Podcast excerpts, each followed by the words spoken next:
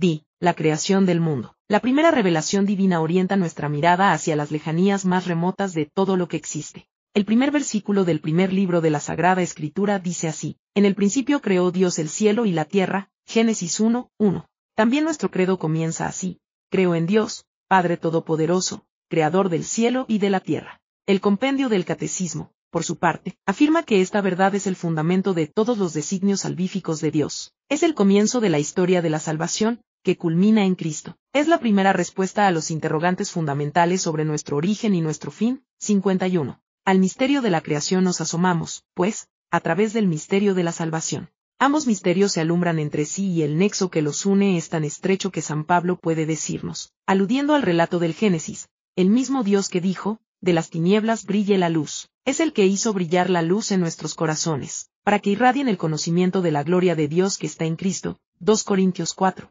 6. 1. Crear de la nada. El verbo crear del Génesis, vara, tiene en toda la escritura el mismo sentido, no hacer en general, sino crear de la nada. Así, por ejemplo, mira el cielo y la tierra y todo lo que hay en ellos, y reconoce que Dios no los ha hecho de cosas ya existentes. 2 Max 7, 28. O bien, yo soy el Señor, que hizo todas las cosas. Yo solo desplegué los cielos y afiancé la tierra. Is 44, 24. Crear es producir algo de la nada, sin materia preexistente, mientras que hacer es transformar o dar nueva forma a algo que ya existía, a una materia previa. El universo es un continuo hacer y deshacer, una continua transformación de todo cuanto hay en él. Y el hombre, singularmente, hace o fabrica una innumerable cantidad de objetos o artefactos. Pero solo Dios puede crear propiamente, pues para crear de la nada es necesario un poder infinito, su omnipotencia. Así, pues, se nos ha revelado que la totalidad de lo existente fuera de Dios debe su ser a Dios creador, verdad que también está en cierta medida al alcance de nuestra razón, si bien ninguna filosofía fuera del ámbito judeocristiano logró formalizar con precisión este concepto. El mundo no es una realidad que se explique a sí misma, su ser solo se hace inteligible a la luz de la creación. Antes del acto creador divino, o fuera de él, no puede existir absolutamente nada. Los intentos de explicar, excluyendo a Dios, que exista mundo, ¿por qué el ser y no la nada? ¿O de dónde proviene? De la nada, nada proviene, son estériles. A la inversa, la inteligencia objetiva de las leyes que gobiernan la naturaleza, rebosante de orden hasta su última partícula, y la inteligencia subjetiva, que descubre esas leyes y las formula científicamente, postulan una inteligencia creadora que sea la causa de ambas inteligencias, en su mutua armonía y encuentro. Llamamos inteligencia subjetiva a la que nosotros poseemos como sujetos, y que nos hace humanos, y llamamos inteligencia objetiva, objetivada, a la que muestran las leyes que rigen la naturaleza entera, y que nuestras ciencias conocen cada vez más.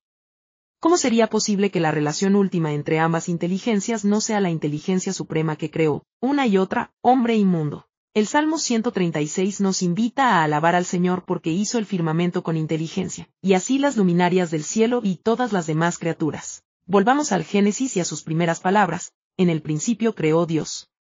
¿El principio de qué? Es tanto el principio del mundo como del tiempo, que son del todo correlativos. Son una sola cosa el inicio del cosmos y el inicio de esa forma de duración que llamamos tiempo, a diferencia de la duración de Dios, que es un eterno presente la expresión bíblica significa también que, a diferencia de la idea griega de una materia eterna con que Dios plasma el mundo, este tuvo un comienzo temporal, una fecha de origen, un punto cero, y que por tanto tiene hoy una edad limitada. La astrofísica de nuestros días parece haber descubierto lo mismo por sus propios medios, que el universo tiene una edad definida, que cifra entre los 13 y los 14 mil millones de años. Pero, por supuesto, fe y ciencia se mueven en planos distintos.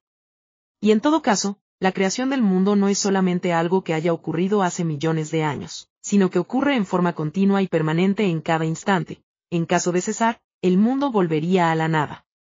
Como solemos decir en forma metafórica, si Dios dejara de pensar en nosotros, dejaríamos de existir. La expresión el cielo y la tierra designa, en el Génesis y en muchos pasajes bíblicos, todo lo que existe, la entera creación, el universo en su totalidad. Hoy diríamos que, desde los incontables billones de soles que lo componen, hasta la última partícula subatómica, todo es hechura de su omnipotencia, que Él llama a los seres y los seres vienen a existir. Dios llama a las cosas que no son para que sean, Romanos 4, 7. Dios visitó la nada, Hegelo, para manifestar su gloria en sus criaturas todas. Esta revelación viene a responder a las grandes interrogantes humanas de todos los tiempos. ¿De dónde venimos? ¿A dónde vamos? ¿Quiénes somos? Con razón se ha dicho que el mal de nuestro tiempo reside en sentirse tantos seres humanos en el mundo como viviendo, en un lugar desconocido por razones desconocidas. La respuesta de la primera revelación divina tiene un efecto moral y espiritual inmenso sobre el corazón humano. Esa respuesta nos hace saber que la primera y última palabra sobre nuestra existencia, y sobre todo lo que existe, es el bien infinito y la sabiduría infinita, que no estamos en manos de fuerzas oscuras y ciegas, que nos hayan arrojado al borde de la nada ni a merced del simple azar de los elementos, sino de una providencia completamente buena que tiene para nosotros designios de amor, y en quien podemos apoyarnos con plena confianza y optimismo, que es el Dios vivo quien está al final de todo, y nosotros en sus manos, Carl. Ratzinger, Creación y Pecado, y 1. 2. El relato del Génesis. Los dos primeros capítulos del libro del Génesis son como un gran poema oriental, que describe la creación del mundo en forma narrativa, apoyándose en las experiencias más familiares de sus contemporáneos, los pueblos semitas. El relato se divide en siete días.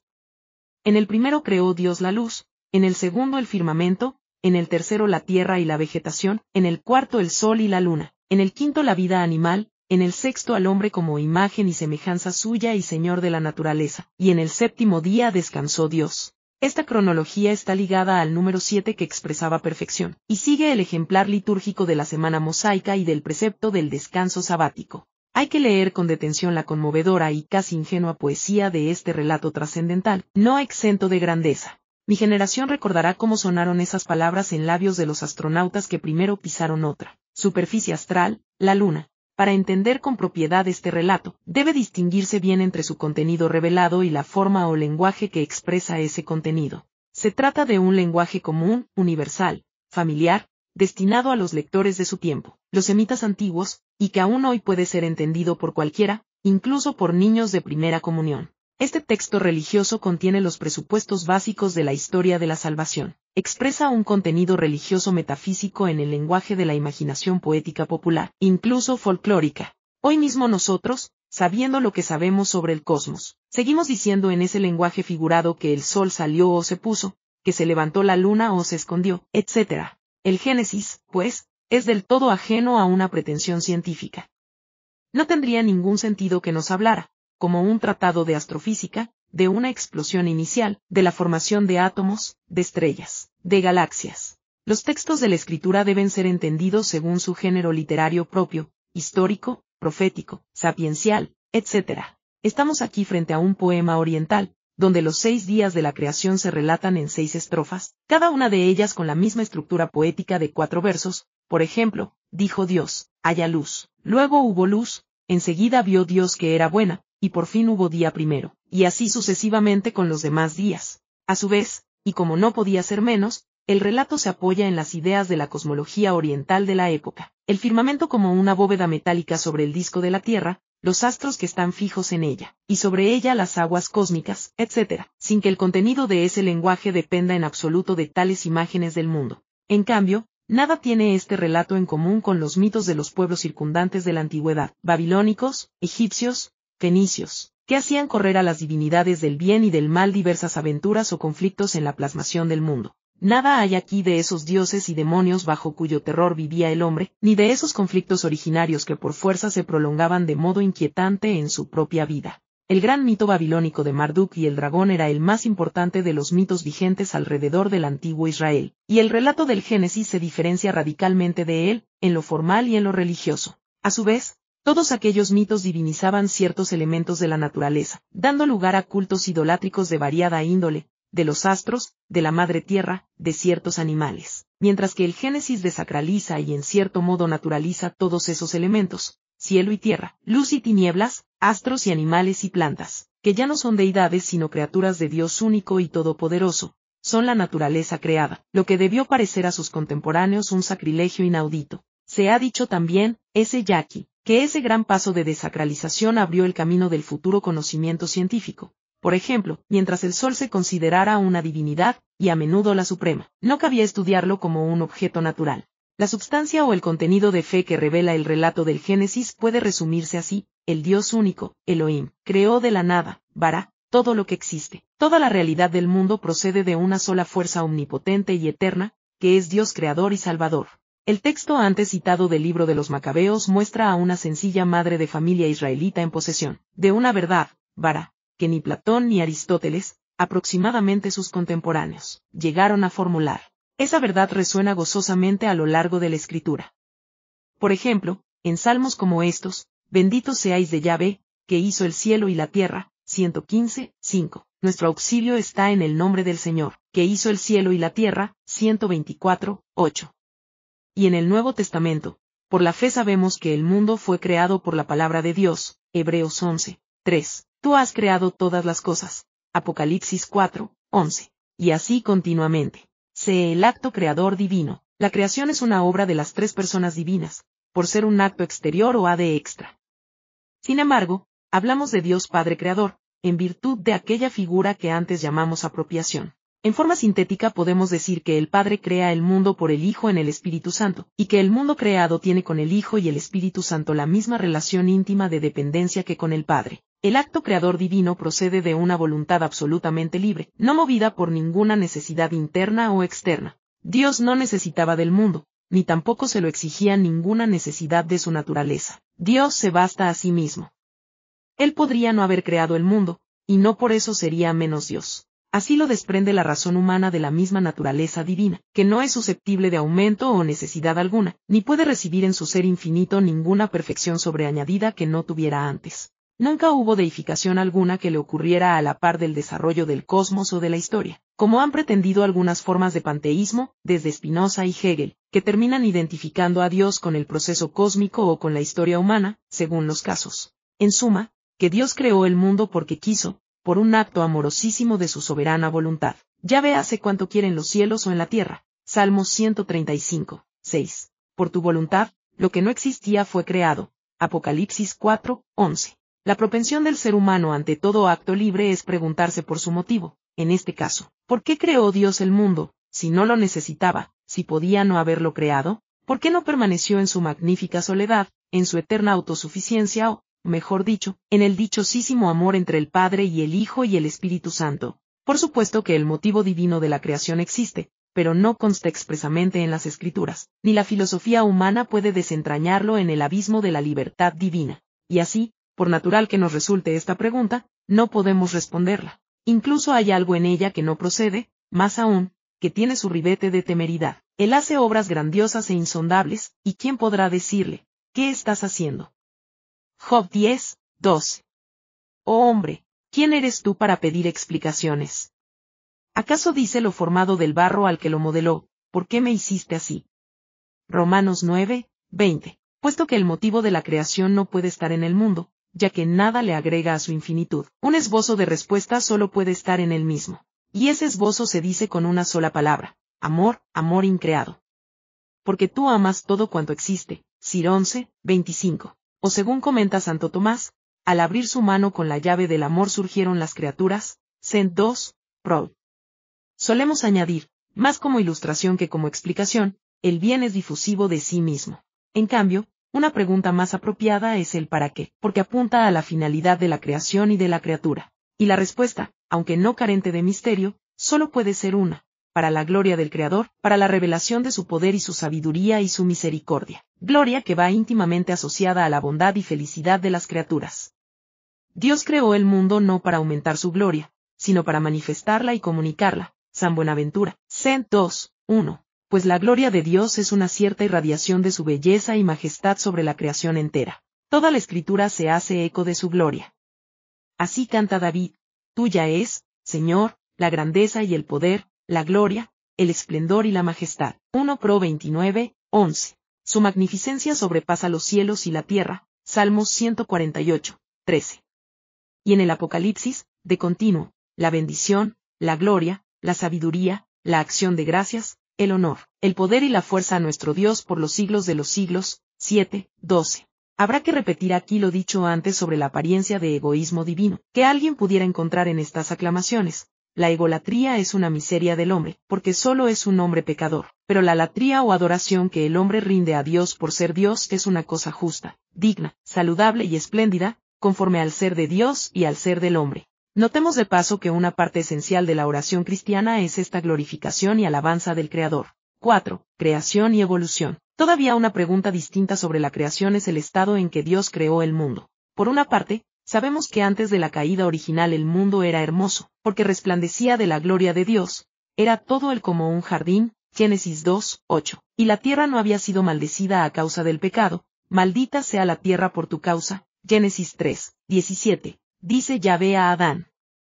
Pero nada sabemos de ese estado de la naturaleza. En cambio, tanto la fe como la razón nos hacen saber que Dios creó al mundo imperfecto, por finito, en estado de hacerse, haciéndose, en estado de continuo fluir. El universo inicial no tiene por qué ser tal como es hoy.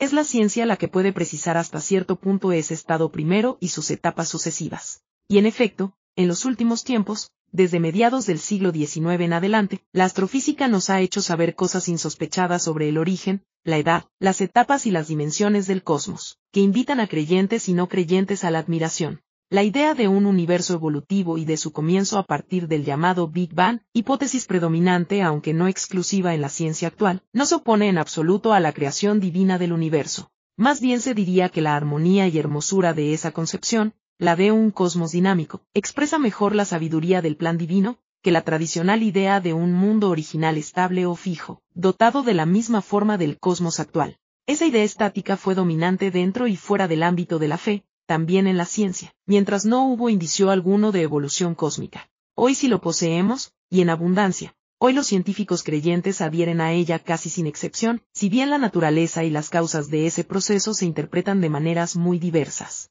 Solo la versión materialista y atea es incompatible con la filosofía y la fe cristiana. En este asunto deben deslindarse cuidadosamente dos problemas y dos órdenes de conocimiento distintos. Una cosa es saber cuándo y cómo ocurrió esa evolución, problema que corresponde a las ciencias de la naturaleza. Otra cosa muy distinta es saber la causa última y el sentido final de ese proceso, es decir, de la totalidad del cosmos, lo que corresponde a la filosofía y a la fe. Creación divina y evolución cósmica son dos realidades de distinto orden, y entre ellas no hay oposición alguna. Hay quienes pueden pensar, en forma sumamente simplificada, que el origen del mundo, explicado por el Big Bang, hace superflua la idea de creación divina. Pero de ser efectiva la evolución, según parece serlo, entonces ¿cuál fue la causa de la evolución? ¿De dónde procede su protomateria original? ¿Y cómo se explica su inteligencia objetiva? ¿Es que el Big Bang carece de causa? Porque en realidad evolución cósmica y cosmos son la misma cosa, y esa única cosa o mundo físico en movimiento no se explica por sí misma, es hechura de Dios es criatura, es creación divina. Más aún, se ha dicho, Tresmontant, que las clásicas pruebas cosmológicas de la existencia de Dios, de Aristóteles en adelante, se hacen más fáciles y fuertes en su versión evolutiva que en su versión estática tradicional, pues si la base de esas pruebas es el movimiento, dicha base se vuelve más evidente y, por así decirlo, exige de modo más inmediato una causa eficiente y final, que si se supone una materia eterna y estática. Y desde el punto de vista de la fe, la gloria que cantan a Dios los astros del firmamento es la misma, y bien puede parecernos más cercana y evidente, en su ser dinámico que en su casi imposible estaticidad. Pero cualquiera que sea el estado primero y original del universo tal como fue creado por Dios, la revelación divina nos certifica que es bueno. El tercer versículo de las estrofas fundacionales del Génesis nos repite por seis veces, y vio Dios que era bueno, bueno todo lo que había hecho, luz, firmamento, astros, tierra, mares, plantas, Animales, Génesis 1, 4. 7, 10. 12, 18, 21, 25, y por fin, tras la creación del hombre, muy bueno, 31. O si queremos, buena la explosión del cosmos, bueno todo lo que ella ha formado, hasta llegar a nuestro planeta capaz de albergar a la humanidad. Se trata de la bondad intrínseca y ontológica del mundo como criatura divina, porque toda criatura de Dios es buena. 1 Timoteo 4, 4. Esta convicción de fe está en la base misma del optimismo teologal del cristiano. El mundo que habitamos no es un laberinto de fuerzas opuestas, ni de dioses temibles ni de poderes del mal, como suponían los mitos arcaicos, ni es un azar de los poderes ciegos de la naturaleza, como supone hoy el materialismo, sino que es la buena tierra de Dios, donde todo ser que la habita está en sus manos, cuántas son tus obras, oh Dios, y cuán sabiamente ordenadas. Está llena la tierra de tus beneficios. Salmo 104. 24. Pero en sentido contrario, el mismo relato del Génesis fundamenta la imperfección del mundo, la debilidad de su ser y su transitoriedad, que por fuerza están en su raíz. no ya por su finitud o por su posible condición evolutiva, sino, mucho más radicalmente, por su origen a partir de la nada. Él, Dios, suspende la tierra sobre la nada, Top 26, 7. Si el mundo es bueno como ser, puede contener muchos males desde el punto de vista de la existencia humana, también ella amenazada como lo está por la nada de su origen.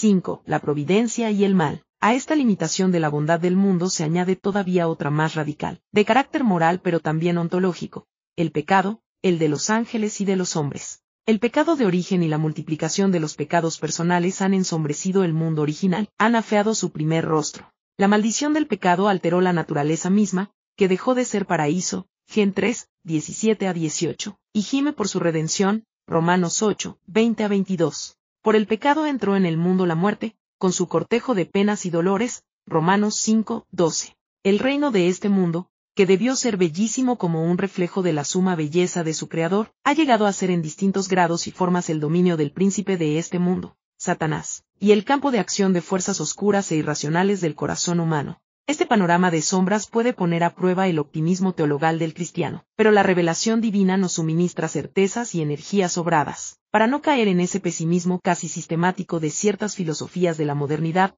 de Schopenhauer a Sartre, que se acercaron al nihilismo. Ellas son parte de esa rotación de optimismos y pesimismos, tan desmesurados unos como otros, que componen en cierta medida la historia intelectual de Occidente en los tres últimos siglos. Los ojos de la fe teologal, en cambio, no dejarán de divisar en esa penumbra los innumerables rasgos de hermosura, de grandeza y santidad que destellan en la naturaleza y en la historia, formando parte de la amabilidad del mundo a pesar de todas sus limitaciones. Llegados a este punto, fuerza es ahora anticipar problemas que atañen al hombre y que se abordarán en el capítulo siguiente, para adentrarnos en ese poder divino que de los males, aún del pecado mismo, es capaz de sacar mayores bienes, y que se llama la providencia divina. Este nombre designa la previsión, el poder y la sabiduría con que Dios gobierna el universo, desde los grandes acontecimientos del cosmos y de la historia, hasta la última brisna de hierba que se mueve en este mundo, conduciéndolo todo hacia su fin. La revelación divina nos hace saber con certeza que no estamos en manos de un destino ciego, o del ciego azar, sino en las manos suavísimas y fuertes de nuestro Padre del Cielo, que todo lo sabe y todo lo puede. León Bloy llamaba al azar la providencia de los necios. Ese cuidado que Dios prodiga a la creación entera es una gozosa realidad, de la que dan cuenta las dos escrituras con variados acentos. Con admiración por su alcance universal, abarca con su poder de un extremo al otro del mundo y lo dispone todo con dulzura. Eclesiástico 8, 1. Muchos proyectos hay en la mente del hombre, pero es el plan de Dios el que permanece. Prov 19, 21. Arroja tus preocupaciones en el Señor, que Él te sustentará. Salmo 55, 23 y con una llamada elocuente para un pueblo nómade de pastores, el Señor es mi pastor, nada me habrá de faltar. Aunque haya de pasar por un valle tenebroso, no temo mal alguno, porque tú estás conmigo. Salmo 23, 1, 4. Otro tanto y más aún leemos en los Evangelios. Jesús nos exhorta a la confianza en su Padre del cielo, mirad las aves del cielo, que no siembran ni ciegan ni guardan en graneros, y vuestro Padre celestial las alimenta. ¿No valéis vosotros más que ellas? Mirad cómo crecen los lirios del campo, no se fatigan ni hilan, y yo os digo que ni Salomón en toda su gloria se vistió como uno de ellos. Pues si a la hierba del campo, que hoy es y mañana se echa al fuego, Dios así la viste, ¿no hará mucho más por vosotros, hombres de poca fe? Por tanto, no os inquietéis por el día de mañana, pues el mañana tendrá su propia inquietud. Mateo 6, 26. 29 a 30, 34. Un peso no pequeño que gravita sobre el corazón del hombre es este, el futuro es incierto. Jesús no nos pide una imprevisión irresponsable de cara al futuro, porque hay cosas que podemos y debemos prever, pero sí quiere evitarnos ese desasosiego que corroe tantas vidas humanas, y que en gran parte está hecho de imaginación y miedo, por la imaginación se vive anticipando futuros posibles, que el miedo se encarga de pintar con colores sombríos. El remedio no está en esas múltiples ofertas actuales de métodos de autoayuda, aunque algunos de ellos tengan cierta efectividad. El remedio radical, el sosiego profundo del alma de cara al porvenir, es la confianza filial de los hijos de Dios en la providencia de su Padre Dios, es el abandono en sus manos. Hasta los cabellos de vuestra cabeza están todos contados. Lucas 12, 7, nos asegura Jesús. Y San Pablo, todas las cosas cooperan para el bien de los que aman a Dios. Romanos 8, 28, todo es para bien. La verdad de la providencia divina se ve enfrentada, sin embargo, a la terrible prueba del mal en el mundo. Tanto la limitada sabiduría humana, como sobre todo la fe en la revelación divina, deben hacerse cargo de este escándalo del mal, si Dios es bueno, por una parte, y omnipotente por otra. ¿Cómo es posible que quiera o que permita tanto dolor, tanto pecado, tanta miseria? Cuando se trata del dolor de los inocentes, sobre todo de los niños, el escándalo del mal es aún más terrible. Esa pregunta puede ser causa de incredulidad para el no creyente, pero el creyente también se la plantea, a veces dramáticamente. Nadie se libra de ella. A la hora de un gran padecimiento personal, propio o ajeno, aún el hombre más santo y justo puede ser arrastrado a esta tremenda pregunta. ¿Por qué envías o toleras esto? Precisamente esto, Dios mío, si podrías borrarlo con un simple pensamiento de tu justicia, con un simple querer de tu misericordia. ¿Para qué sirve todo esto? ¿A quién ayuda? ¿O acaso tú no eres todopoderoso y compasivo? Este interrogante recorre de variadas formas las escrituras, por ejemplo, en los Salmos 10, 13, 22, 42, 69, 77, 88, etc. Y a veces son otros, los incrédulos, los que preguntan con sorna al creyente, ¿dónde está tu Dios? Salmo 42, 4. O como la esposa de Tobías a este en su desgracia, ¿dónde están tus limosnas y tus buenas obras? Mira dónde están ahora.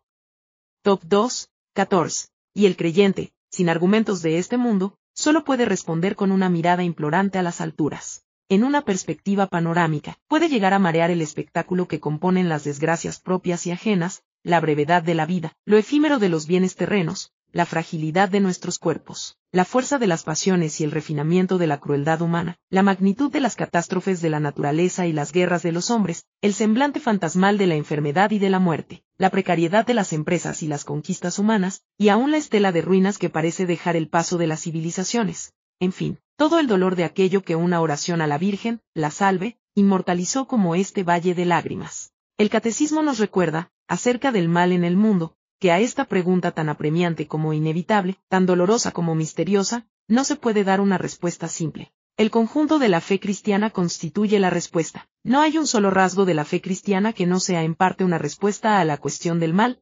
309. Y a continuación evoca, entre otros, el caso de Santo Tomás Moro que, poco antes de su martirio, consuela a su hija Margarita con estas palabras.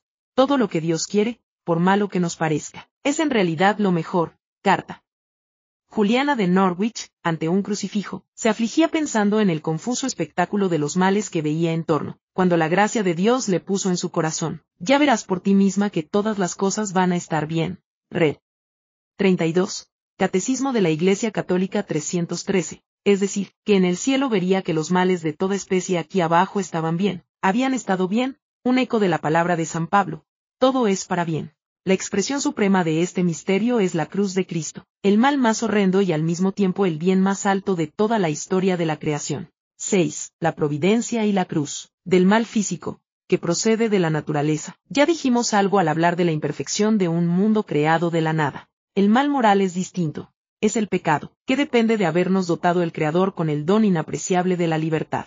Diríamos que Dios quiso correr el riesgo del mal que libremente podemos hacer, y lo corrió porque a sus ojos nuestros buenos actos libres, sobre todo los actos de amor a Él y al prójimo, y más si los realizamos en estado de gracia, tienen un valor tan inmenso, tan inconmensurable, que justifica todos los peligros de nuestro libre albedrío. Entre esos actos están de manera singular los de paciencia ante la adversidad, nos pondremos en la situación de la persona que sufre algunas de las pruebas más difíciles de sobrellevar, enfermedad, deshonra, pobreza, agotamiento, calumnia, cesantía, desamor, fracaso, soledad. La sabiduría humana nos ha ofrecido percepciones correctas, aunque muy limitadas, sobre el valor del sufrimiento. Son consideraciones de esta especie, en la bonanza y en la prosperidad terrena, sobre todo material, nuestras mejores energías se adormecen o tienden a apagarse, porque solo en el conflicto, en la paciencia y el esfuerzo, en el combate moral, esas fuerzas alcanzan su mayor medida posible. Lo decían los antiguos, per áspera a de astra, a las estrellas se va por el camino áspero, todo lo que vale cuesta. En las culturas superiores se ha elaborado de distintas maneras esta consideración, el dolor puede destruir, pero llevado con fortaleza puede elevar el alma, enaltecerla, purificarla, llevarla hasta nuevas alturas que son inaccesibles a través del mero bienestar. Leon Bloy decía que el dolor abre en el alma espacios que sin el dolor no habrían llegado a existir en ella, pero solo hasta ahí llega la sabiduría humana. En el orden de la fe sobrenatural, el dolor ingresa en otra dimensión del espíritu, del todo positiva, pero ardua y posible de alcanzar solo con la gracia de Dios. Lo diremos con otra sentencia de León Bloy, todo lo que ocurre es adorable. Esta paradoja solo se entiende a la luz de las escrituras. Los bienes y los males, la vida y la muerte, la pobreza y la riqueza, del Señor vienen, Ecl 11, 14. Ninguna penuria ha escapado de sus manos, ni deja de formar parte de su plan. Nada en el mundo ocurre sin el querer o la permisión divina. La revelación divina sobre el sentido del dolor fue gradual e incompleta en el Antiguo Testamento, porque a la fe en la providencia le faltaban dos misterios esenciales, que sólo en la nueva alianza se revelarían. El primero concierne a lo que sigue tras la muerte, el juicio, el cielo, el infierno, el purgatorio. Por ejemplo, en el libro de Job, que aborda temáticamente los padecimientos del justo. Dios los compensa con abundantes premios todavía terrenales, más riqueza, más familia, más honores que antes de sufrir, porque del más allá se sabía poco. El Nuevo Testamento abre, en cambio, un horizonte de eternidad, y con él la posibilidad de una verdadera redención del sufrimiento terreno de cara al cielo, como prometen las bienaventuranzas. Felices los pobres de espíritu, porque de ellos es el reino de los cielos.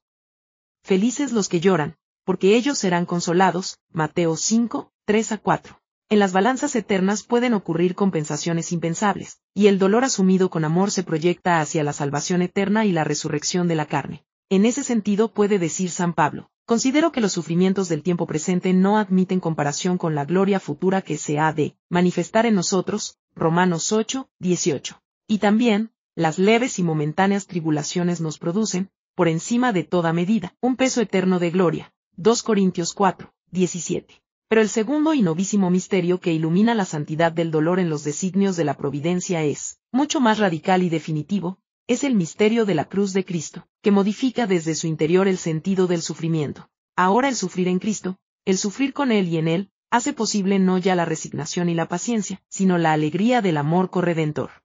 Será providencia divina toda penalidad que purifique nuestras pasiones terrenas, nuestra concupiscencia de la carne, nuestros afanes de éxito y honra, el egoísmo del propio yo, para que desnudos de todo apego mundano seamos, por decirlo así, uno solo con Cristo crucificado. Y esto no por la mera materialidad de sufrir, sino por los actos libres de fe y amor con que nos hacemos otro Cristo en la cruz. Esta como transfiguración del dolor ocurre en el dominio de la fe teologal, pues la providencia no nos muestra sus planes, ni nos hace saber qué clase de bienes, y dónde y cuándo, hará brotar de esos que llamamos males, y que son nuestra cruz de Cristo. A veces lo más duro de nuestras adversidades es ignorar su destino glorioso en la comunión de los santos, es decir, para qué sirven y a quiénes sirven. Mis pensamientos no son vuestros pensamientos, y mis caminos no son vuestros caminos. Y 55, 8.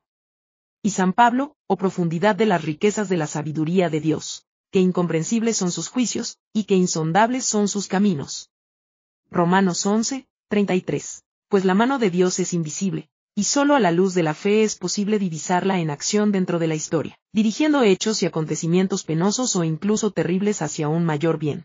Este poder es tan misterioso que aún del mal propiamente dicho, es decir, del pecado, puede hacer un camino hacia bienes supremos. Así canta el pregón pascual acerca del pecado de Adán, feliz culpa, que tan gran redentor nos mereció. El catecismo toma de la escritura, como ejemplos de esos designios divinos, un suceso del Antiguo Testamento y otro del Nuevo. El primero es uno de los relatos más conmovedores de la antigüedad, la historia del patriarca José, hijo de Jacob, que de adolescente es vendido como esclavo por sus propios hermanos, por envidia, y a través de múltiples peripecias, muchas de ellas dolorosas, termina siendo en Egipto el valido del faraón, el primer hombre del reino. Es así como en tiempos de hambruna puede José salvar a su pueblo de perecer, y cuando sus hermanos reconocen en este gran personaje egipcio a su propio hermano, a su víctima, y aterrados temen su venganza, él los tranquiliza con las siguientes palabras, no fuisteis vosotros los que me hicisteis llegar aquí, es Dios quien me trajo, Génesis 45, 7 a 8. Vosotros creíais hacerme un mal, pero Dios ha hecho de él un bien, para hacer sobrevivir a un pueblo numeroso. 50, 20. Pero el caso más diáfano de la providencia, el caso absoluto, diríamos, es la pasión y muerte de Cristo en la cruz, el bien supremo de la humanidad, que procede del peor de los males jamás perpetrado por seres humanos.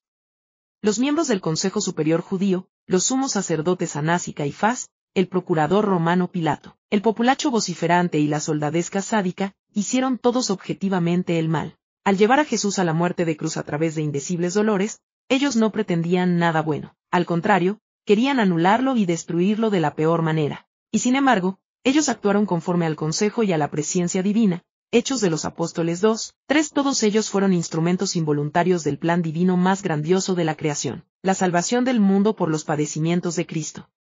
El propio Satanás, al asusar a los verdugos contra su víctima, y creyendo darle la muerte más ignominiosa, supo demasiado tarde, al tercer día, que había sellado la derrota última de los poderes del infierno. Esa sangre redentora es el punto de la historia del universo donde se concentran en forma suprema la sabiduría, y el poder de la providencia. Allí fueron a parar todos los males del mundo, y de allí brotan todos los bienes del mundo. A ese misterio nos acogemos los cristianos frente a todos los males y penas posibles, vengan de las fuerzas de la naturaleza o de la malicia del corazón humano. Este es el triunfo del cristianismo en la historia, el triunfo sobre el pecado, el dolor y la muerte. Fuera de su ámbito solo queda, ante el sufrimiento, el recurso de la rebelión autodestructiva, o de la resignación estoica, o de los mil escapismos frustrantes que el hombre en su impotencia pueda inventar. Por profundo que sea el misterio del mal en el mundo que Dios creó, la luz que arrojan sobre él la providencia y la pasión de Cristo nos permite reafirmar de corazón estas dos certezas de fe, la del Génesis, que el mundo es bueno,